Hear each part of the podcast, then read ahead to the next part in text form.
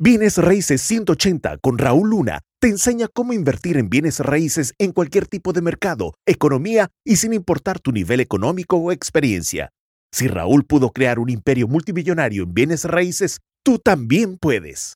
¿Por qué un dueño te financiaría su propiedad? ¿Te has preguntado eso?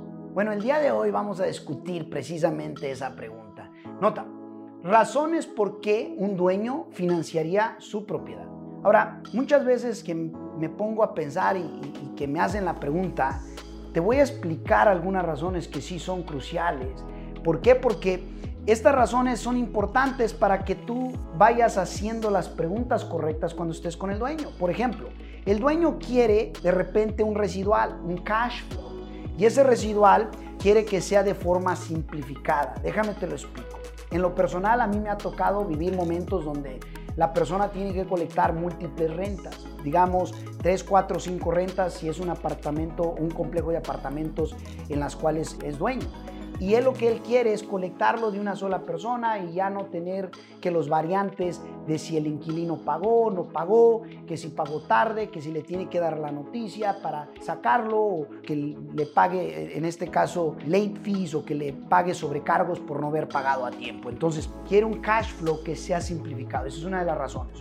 Otra razón es que quiere prolongar los impuestos digamos que su propiedad ha crecido bastante en valor, la apreciación ha sido sumamente jugosa o sumamente grande. Entonces, ¿qué crees? Si vende la propiedad y no decide hacer un intercambio, va a tener que pagar impuestos muy pesados.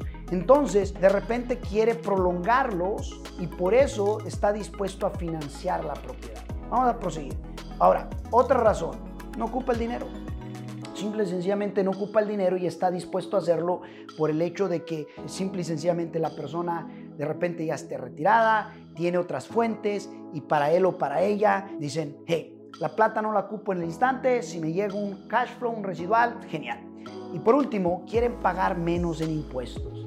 Y cuando digo quieren pagar menos en impuestos, estoy hablando donde de repente la depreciación de la propiedad ya se les acabó.